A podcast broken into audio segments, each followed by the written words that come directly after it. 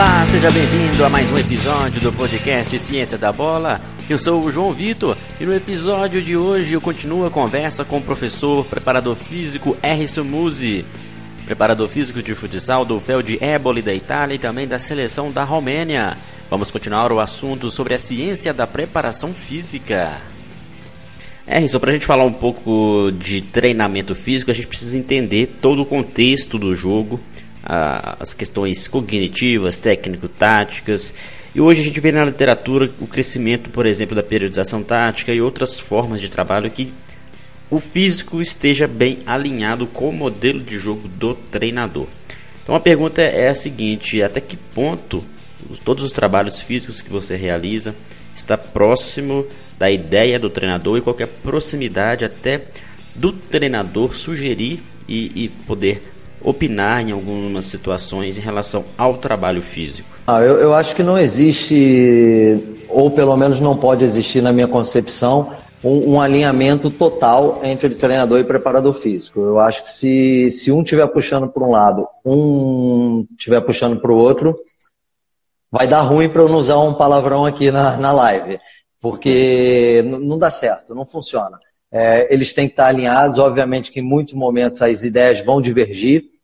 É, uma das coisas que eu quis, fiz questão de colocar no livro, isso tem um dedo, vamos dizer, mais meu do que dos outros coautores, que todos os capítulos foram discutidos, mas é os capítulos dedicados a relações humanas, preparador físico, um capítulo que eu chamo de preparador físico 360 graus, ou seja, a visão que eu tenho hoje de um preparador físico, de não ser só aquele cara que bota todo mundo para correr, que é estritamente ligado à área física, ele tem que ter uma visão muito mais abrangente. Relação com o treinador, eu tenho uma sessão que fala sobre isso, é, e com os demais membros da comissão técnica, então tem que estar alinhado. E se é possível fazer um trabalho de preparação física de forma eficaz sem incluir o aspecto técnico e tático. Eu acho que é, é possível sim preparar um atleta fisicamente, deixá-lo em ótimas condições físicas, mas não vai ser aquela condição ideal para ele jogar. Ele vai se apresentar em ótimas condições, porém vai faltar aquele elemento que é o elemento que está integrado nos aspectos técnico-táticos. Então acredito muito mais em treinamentos mais sistêmicos que englobem mais essas valências. Mas veja bem, eu mesmo eu adoto muito na minha metodologia treinamentos estritamente físicos, porque eu acredito que dão resultado no meu dia a dia. Ao longo dos anos, já são quase 22 anos, eu vejo os resultados que esse tipo de treinamento promovem, mas é, eu integro muita coisa com bola também e combino muitas ações com o treinador. É, principalmente aquelas que envolvem a parte tática, eu procuro sempre deixar com o treinador, fazer alguma simulação que envolva, por exemplo, 4 contra 3, ele que vai dizer como a defesa vai defender, como o ataque vai se posicionar, se na defesa vão ter dois na frente, um atrás, se vai ser o contrário, isso é com o treinador. Mas é, é, eu, eu acredito sim que dá para fazer um bom trabalho.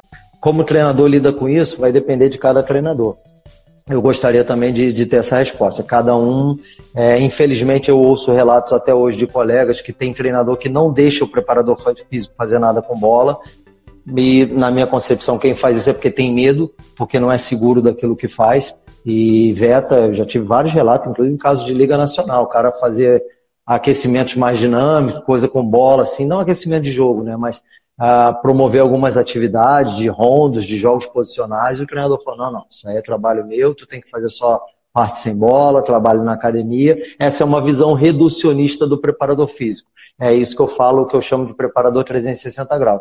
Ele tem que estar atento ao que está acontecendo, tem que entender o modelo de jogo do treinador, ele tem que entender qual, que tipo de gestão do clube.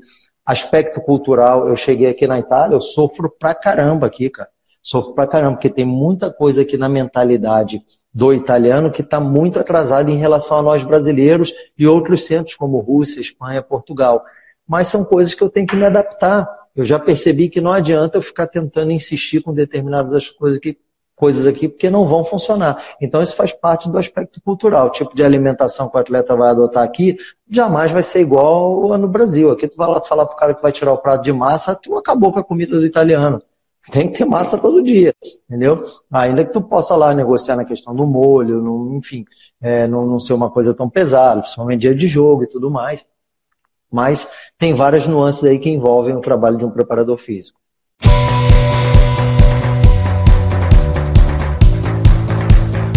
trabalho interdisciplinar numa comissão técnica tem que ter um certo respeito, uma interação dentro da, das ações que forem ser executadas. Inclusive no livro você comenta um fato curioso, né, que muitas das vezes se o preparador físico não ajustar e tiver bem alinhado com o treinador a forma de trabalho, pode acontecer até um excesso de treinamento que pode prejudicar o, o jogador. E aí você cita no livro que os cinco minutinhos que o treinador pede, ah, vamos fazer mais uma atividade em cinco minutinhos, acaba durando muito mais do que cinco minutos. João, eu falo uma coisa no livro assim, é, e eu sigo, eu, eu, prego aquilo que eu. É, eu faço aquilo que eu estou pregando, na verdade, assim. É, nós, todos nós, membros da comissão técnica, treinador de goleiro, preparador físico, fisiologista, auxiliar, departamento médico, nós estamos ali para servir ao treinador e não ao contrário.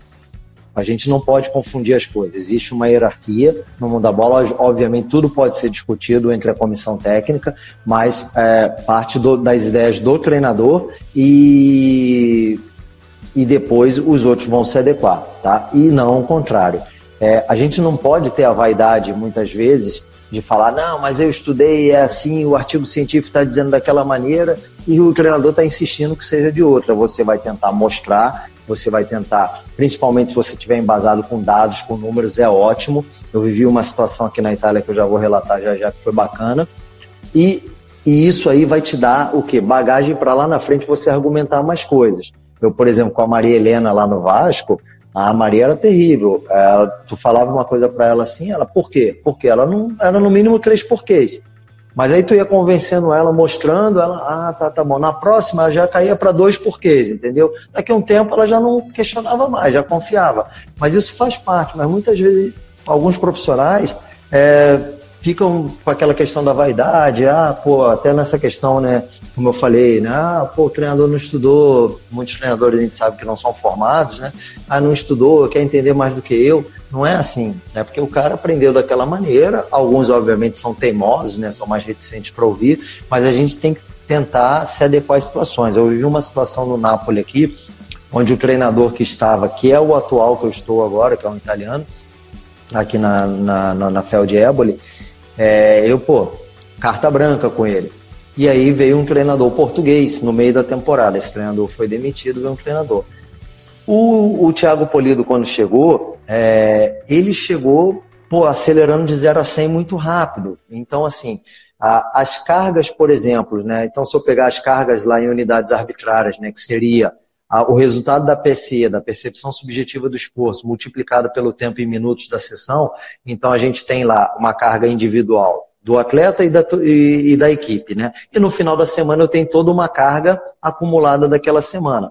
Então a carga assim que estava girando em torno de 28 mil, 27, 28 mil semanal, sem contar o jogo, com o jogo dava, dava um pouquinho mais, é, ela pulou para 45 na, na, na chegada desse treinador.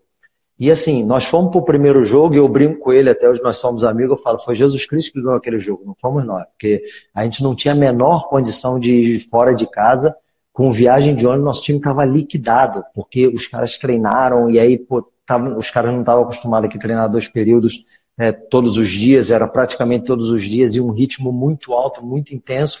E aí ele não estava muito convencido, ele falou, não, mas esses caras têm que trabalhar, que eles estão muito acomodados aqui, isso e aquilo. E aí eu peguei os números e mostrei para ele com gráficos e tudo do, do, aplicativo que eu uso. Falei, olha, um treinador anterior, cara, eu entendo, muitas das ideias que você está querendo colocar em prática eu também defendo, só que você chegou, nós tínhamos uma carga X. E, cara, praticamente dobrou essa carga de uma semana para outra. Então, quando ele viu aquilo ali, eu percebi que ele deu um, sabe, ele não esperava que fosse tanto. E aí dali ele já começou a me ouvir mais e tudo, até que a gente chegou num, num denominador. A carga semanal passou a ser sempre maior do que a anterior, mas por uma questão de metodologia mesmo, não por um exagero como estava acontecendo no início. Mas de repente, se eu não tivesse só esses dados, por mais que eu tentasse com o meu poder de convencimento falar, explicar, olha, tem um artigo tal, o cara não ia me dar bola. Entendeu? Ele ia continuar de repente fazendo aquilo ali e ele como treinador, o máximo que eu podia fazer, ou chutava o balde, né? Como a gente diz na gíria, uma hora pega o apito, invade o treino e acaba, mas aí a relação acabou também, né? Acabou o respeito, acabou tudo. Então não é dessa maneira que funciona.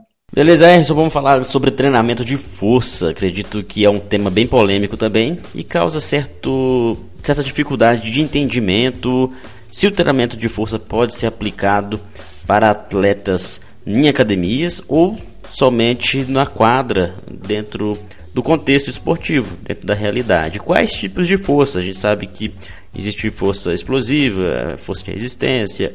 Então a gente precisa entender isso antes de, de até ter um, algum argumento em relação ao treinamento de força. Como que você entende isso? Treinamento de força, quando a gente fala musculação hoje, né, vamos falar em treinamento de força, né? Porque musculação, o termo está muito ligado à questão da, de academia nas máquinas, né? Primeiro aspecto que eu quero colocar, eu não tenho preconceito nenhum com máquina. É, eu acredito muito na questão da força funcional. Eu acho que realmente tem a sua valia, tem transferência direta é, para a modalidade, para os gestos esportivos, né? principalmente se a gente pensar em, em treinamento de força é, funcional e, e, principalmente nos trabalhos unipodais, unilaterais, né? Então a gente sabe que nos esportes, a sua grande maioria, exceto um ciclismo, uma canoagem, sei lá, a gente vai ter apoios é, temporários e de um lado e de outro, sempre transferência, né? Então dificilmente a gente vai ter o apoio bipodal, né? Nas modalidades. Então, assim, é, essa questão ela é muito importante, mas eu não ignoro a valia de uma máquina, tá? Eu acho que isso houve uma radicalização na minha opinião, tá? Então eu procuro mesclar, eu, eu, eu utilizo alguma coisa também de aparelhos aqui, mas é, dando bastante atenção na questão da força funcional. Então eu trabalho a força, seja na academia, seja na quadra. Na quadra eu solicitei, eu solicito sempre as equipes que eu me encontro de ter um mínimo de material ali, barras, anilhas, pesos, kettlebell, enfim, o que deram ali para a equipe adquirir, para a gente poder trabalhar também na, na, na quadra é, a questão da força. O quando e o porquê, a pergunta é realmente muito difícil. Eu trabalho força ao longo do ano inteiro, tá? Desde a pré-temporada até a última semana de trabalho, a gente está trabalhando o elemento força, tá? Muitas vezes a gente fica pensando assim, ah, força ir para academia. Não, não significa isso, tá? A gente pode, às vezes, utilizar parte do aquecimento para fazer esse tipo de trabalho.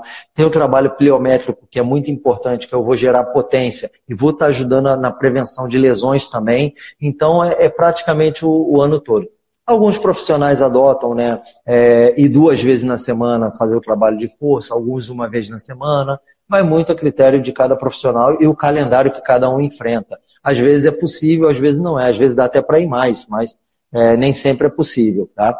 E a gente vê muito hoje até atletas, principalmente atletas profissionais do futebol, buscando fazer esses tipos de complementos por fora, né? Às vezes por fora do próprio clube, porque na rotina do dia a dia ali ele acaba não, não conseguindo fazer. Nós falamos do contexto físico na periodização, falamos também sobre a especificidade, as questões de interdisciplinaridade da comissão técnica, o trabalho do treinador com o preparador físico, falamos também sobre treinamento de força e uma outra polêmica, acredito que nossos ouvintes até ficam em dúvidas em relação à caixa de areia, o uso da caixa de areia para o treinamento físico, ou seja, um, um piso diferente do específico do futsal. Então, tanto a caixa de areia quanto também um treinamento na terra ou na grama não são específicos do piso do futsal. Então, eu gostaria que você falasse para a gente qual que é a sua visão, se há prejuízos e até que ponto a, a caixa de areia pode ser benéfica para o treinamento do futsal. Bom, a, a, grande discussão que gera em torno da caixa de areia é especificidade, né? Ah, mas a areia não é específico pra, para o futsal, porque o futsal é uma superfície normalmente de madeira ou de cimento e não tem especificidade, não tem transferência para modalidade. Aí eu respondo com uma outra pergunta. É, se a gente pensar em especificidade, né? Normalmente o que eu vejo, que é inclusive eu faço, muitos colegas fazem, vejo inclusive no futebol, é, algumas sessões sendo realizadas na Caixa de Areia. Isso não se repete ao longo do ano com uma duração prolongada, tá? Então, assim, se eu imaginar que eu tenho, durante a pré-temporada, normalmente se treina dois períodos todos os dias, principalmente segunda a sexta, eu tenho dez sessões, tá? Se eu, se eu utilizar, se eu computar todas as sessões de treino realizadas ao longo de um ano tá? e for colocar quantas foram realizadas na caixa de areia, não chega a 1%. Será que nesses outros 99%, descontando quando eu fui na academia, que aí o pessoal fala, pô, mas ir na academia também não é específico, né? Porque lá, pô, não tem bola, não tem quadra, não tem gol, né? Não tem goleiro, né? não tem baliza. Mas tirando todos esse, esses elementos, pista de atletismo, o que quer que seja, gramado, qualquer outro ambiente, ah, o cara levou para a galera para fazer uma aula de crossfit, de, de spinning, isso não vai corresponder a 2% de todas as sessões realizadas ao longo do ano. Será que nessas outras 98% de sessões eu não estou cumprindo a especificidade exigida para a modalidade? Então é isso, esse questionamento que eu faço. Muita gente vem a ponto de, ah, mas não é específico. Não, concordo, não é específico. Se eu for três vezes por semana na, ficar treinando na areia, se minha equipe joga futsal, não é específico. Se minha equipe joga futebol de areia, eu concordo. Agora, se eu uso por um determinado tempo é, algumas sessões com um determinado objetivo, e aí que fique claro, areia não é o mais indicado para gerar potência, força. Por força, potência mais indicado bases estáveis, superfícies estáveis, ou seja, é, asfalto, madeira, cimento, tudo que tu imaginar, superfícies estáveis. Superfícies instáveis tem uma dissipação de força muito grande, não é o ideal para gerar força-potência. Não significa que a gente não consiga gerar força-potência nesse ambiente. Tá? E agora até, é, o Nakamura está envolvido num estudo bem interessante defendendo a caixa de areia é, como com, os seus benefícios. Então, assim, treinamento esportivo, é, eu brinco sempre, é um campo minado.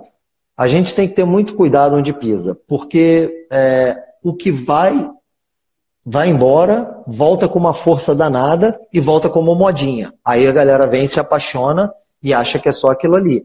E esquece de tudo o que já foi feito. Então, assim, se a gente pegar o modelo soviético, né, que foi o modelo de Alemanha Oriental, de China, de Cuba, é um modelo que muitos defendiam, ah, ultrapassado, ultrapassado, tal. Hoje muita gente defende o modelo soviético novamente. Ah, Matveev tá, tá por fora. Alguns vão lá, defendem a periodização clássica, ainda que sejam poucos.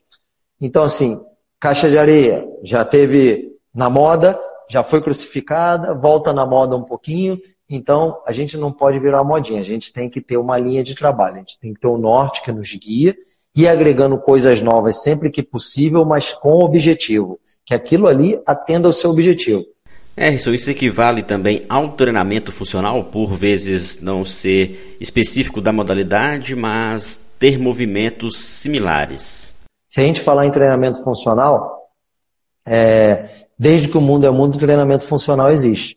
Tá? Só que talvez não com essa nomenclatura, talvez não com esse marketing todo que existe hoje, com certeza não. Alguém teve a sagacidade de pegar e falar, poxa, não, vamos dar um nome para isso aqui, vamos padronizar, vai ficar legal assim, pum, botaram lá, treinamento funcional.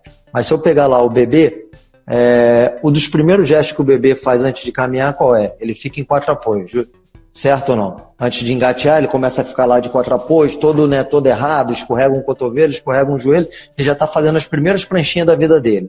Aí daqui a pouco ele vai, ele está ainda desestabilizado, não tem condição de ficar em pé, ele começa a se apoiar numa mesinha e tal, começa a ficar em pé, começa a estabilizar, mas ainda não tem, né?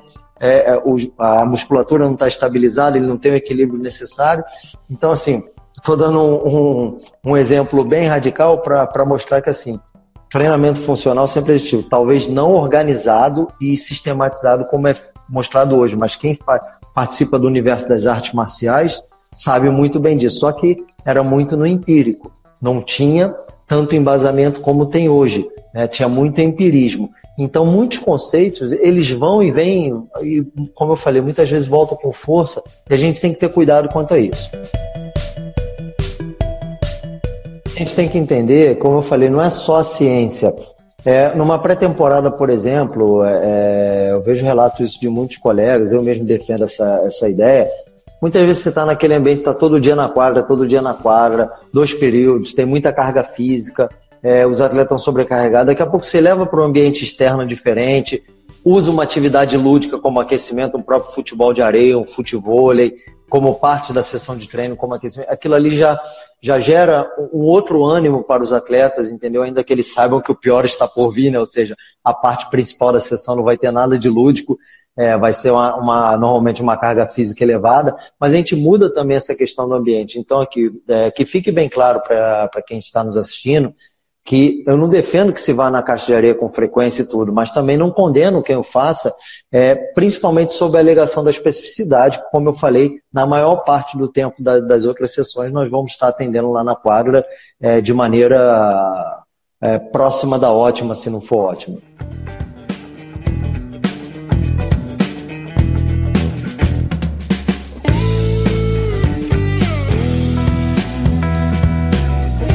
É, então vamos colocar um pouco mais de polêmica. A gente já falou sobre caixa de areia, treino específico.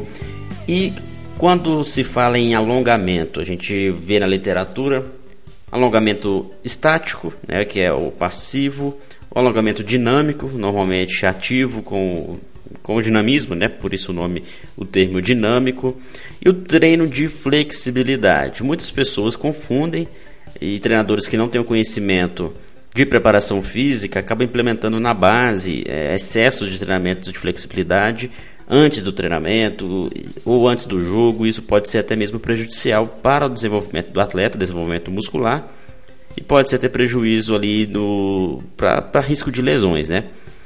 Como que você avalia isso e, e diferencia para que nossos ouvintes entendam qual é o melhor método de treinamento a ser utilizado para treino de flexibilidade e para aquecimento com alguns tipos de, de alongamento? É, a primeira coisa que a gente tem que compreender é que a flexibilidade é a valência, tá? é uma valência física, uma capacidade física.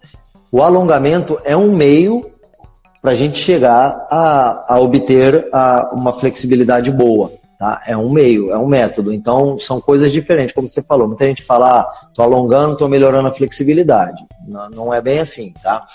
É, sobre o alongamento estático, é, quem, me, quem trabalhou comigo, é, e essas coisas são bacanas assim, por exemplo, eu fiquei 10 anos em Carlos Barbosa. O Rodrigo, que atualmente é, é o capitão da seleção brasileira, fixo do Magnus, teve comigo 7 anos consecutivos. O Daniel japonês está no Barcelona, 6 anos consecutivos, se eu não me engano. Então, esses atletas que tiveram é, uma, vamos dizer, uma continuidade comigo ao longo dos anos, puderam perceber uma mudança nesse sentido, até com o ponto que alguns já falaram, professor, você botava a gente para alongar muito mais antes, né? Agora você não está com uma exigência tão grande. Isso, primeiro, faz parte do quê? De, de, de perceber que um modelo que funcionou lá atrás não significa que tem que ser para sempre, porque deu certo, né, entre aspas, porque também o que é o dar certo? É ganhar um título Muitas vezes a gente ganha o título, mas os caminhos escolhidos não foram os melhores. Às vezes a consequência daquilo ali acabou sendo um título, mas poderia ter sido feito de, uma outra forma, muito mais, é, com uma otimização muito melhor de, de tempo, de valência, de uma série de coisas. Então, assim, é, a literatura diz que a questão do, do, do, alongamento estático antes das atividades ela não nos traz benefícios é, em termos de performance, né? E de prevenção de lesões, como se acreditava muita gente usando o aquecimento, o alongamento, perdão, estático como meio de prevenir lesão. Então, isso que é por terra. No pós-treino, da mesma forma, principalmente treinos força-potência, é, onde a musculatura está muito encurtada, fazer alongamentos passivos muito duradouros, é, com algum risco até de ruptura de, um, de uma micro-ruptura de fibra e tudo mais. Então, assim, eu defendo sim, tu treinar a flexibilidade amplitude de movimentos, você determina na semana momentos para aquilo. Ou então, como a gente cita no próprio livro, por exemplo, a equipe fez uma viagem longa de ônibus, chegou no hotel, aí você faz uma, uma rotina ali com uma sessão de alongamentos também como parte de uma estratégia de, de recovery. Isso faz parte da, da, nossa rotina, pode sim ser aplicado. Mas a questão do alongamento obrigatório ali, todo mundo né, fazer aquela tradicional rodinha antes e depois, não está evidenciado que ela não vai trazer os ganhos que se imaginava, tá? Mas existe um fator, João, cultural muito forte, tá? É, tem atletas que estão atuando, principalmente os que estão aí na casa dos 30 anos acima, que eles aprenderam lá atrás, desde os seus 6, 7, 8 anos de idade, que tinha que alongar antes e depois. Então, para você convencer o, o, o, sujeito de que de repente ele não precisa estar realizando tantas sessões assim, é, utilizando um alongamento, é um pouco complicado. Às vezes o cara se sente bem, tem um fator psicológico grande, então eu procuro deixar meu atleta bem à vontade. Tem atleta que até hoje acaba alguns treinos um pouco mais pesados ali, ele fala, pô, professor, posso dar uma alongadinha? Pô, eu me sinto melhor assim e tal. Eu procuro convencê-lo é, mas eu vejo também, procuro respeitá-lo e falo, então, ó, beleza, vai lá, mas não faz um alongamento tão forçado, faz só uma sensação de desconforto leve, tal, só para você se sentir bem e tudo mais. Então, procuro evidenciar dessa maneira. A questão dos alongamentos dinâmicos, esses sim são muito importantes, porque a gente entra também já em preparação de movimentos, né? Então, quando eu estou aquecendo, é, utilizando alongamentos dinâmicos, eu, eu tenho uma, uma, é, uma melhoria na questão da amplitude de movimento e também é, na questão da preparação de movimentos, né? Porque eu já estou preparando o atleta para aquelas cargas que ele vai receber logo adiante ali naquela, na parte central da sessão, seja um treino somente físico, um treino integrado, um treino técnico-tático. Então, os alongamentos dinâmicos, sim, são muito interessantes.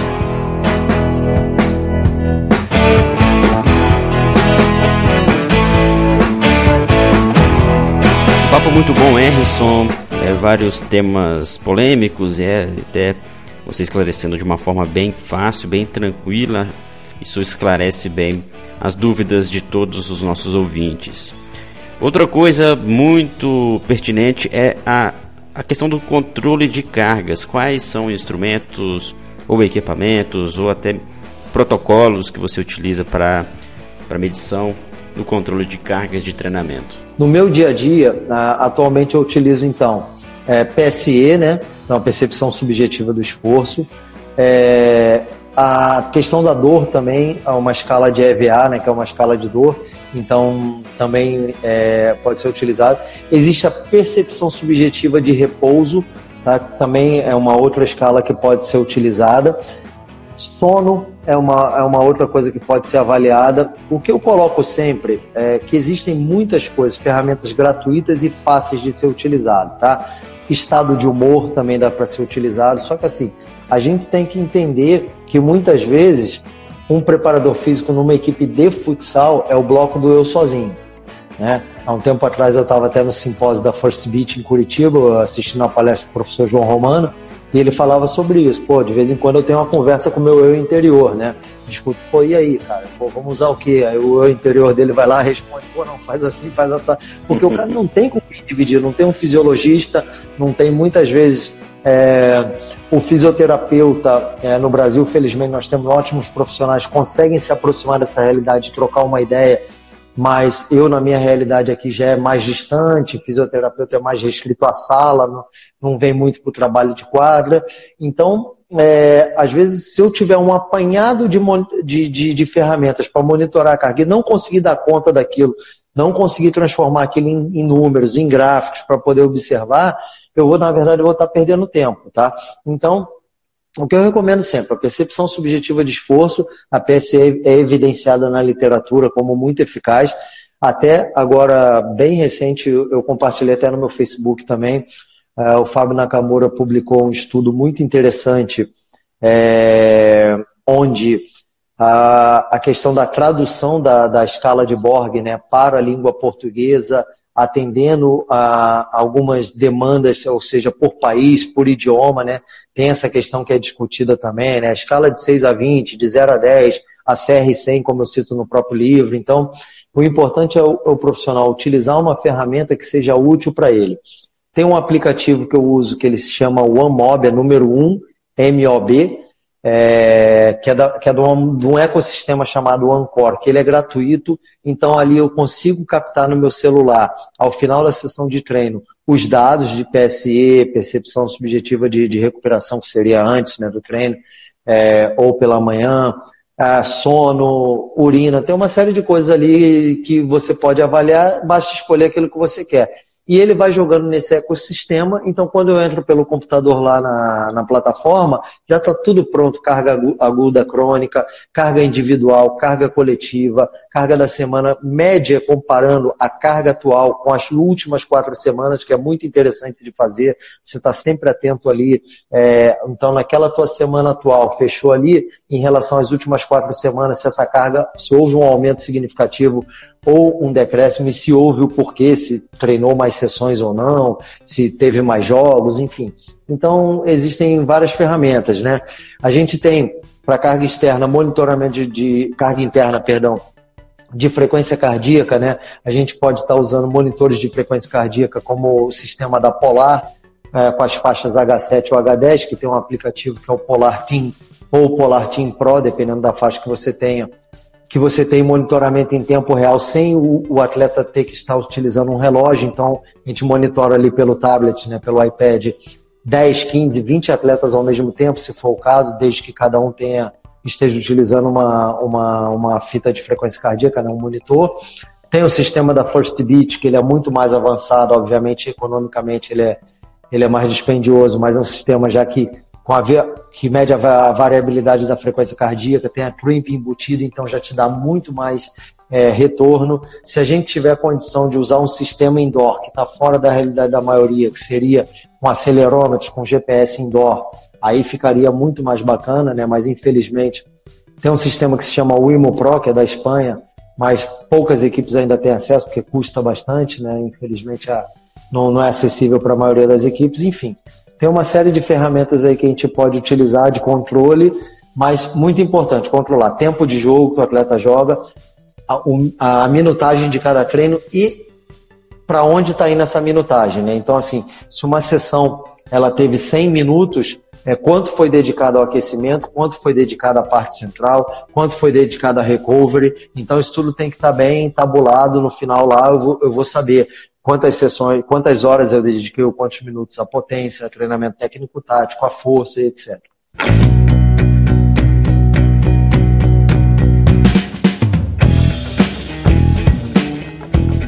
É isso aí, a gente chega ao final desse bate-papo. Quero agradecer a sua participação. Tenho certeza que foi muito válido para todos os nossos ouvintes falar sobre o seu conhecimento, compartilhar temas do livro. Inclusive, eu recomendo a quem puder para adquirir este livro. O que a gente conversou aqui não é nem 5% da qualidade dos conteúdos que estão presentes no livro lançado por Harrison Muse. Eu mais desejo sucesso para você na sua empreitada e em breve nós possamos estar juntos novamente. João, eu que agradeço. Para mim é sempre, sempre um prazer estar falando de futsal, de ciência do treinamento esportivo. Né? Assim, é, é, é, uma, é uma questão bem interessante aí para todos os participantes, que é só, na verdade, é uma sementinha, né? Daqui a pouco o cara se interessa por um determinado tema, corre atrás. Hoje a ciência, a literatura científica principalmente, João, ela é muito dinâmica. Antigamente era mais difícil né, a gente ter acesso para achar um artigo, pô, era uma coisa muito complicada. Hoje não é assim. Então, é, mesmo tudo aquilo que nós escrevemos no livro, a, a, o mundo não para, né? As produções científicas estão aí. Daqui a pouco vão ter coisas ali que já vão estar um pouco batidas, a gente vai ter que fazer uma, uma revisão e tudo mais. Assim funciona o mundo hoje em dia e a ciência do esporte também. Mas o importante é que quem tenha se interessado por determinado assunto, como a questão do alongamento, que vá atrás. Não acredite só naquilo que eu falei, o que você falou. Não, não tem nada disso. Vai lá, lê, contesta, procura saber o porquê das coisas, né? É sempre interessante estar embasado. E agradecer a todos os amigos e participantes aí do Ciência da Bola é, por terem participado. Espero ter contribuído aí de alguma maneira. Este foi mais um episódio do podcast Ciência da Bola. Obrigado pelo carinho da sua audiência. Continue acompanhando nossos podcasts, o nosso trabalho também nosso site. Acesse cienciadabola.com.br e confira os nossos cursos. Grande abraço a todos e até o próximo episódio.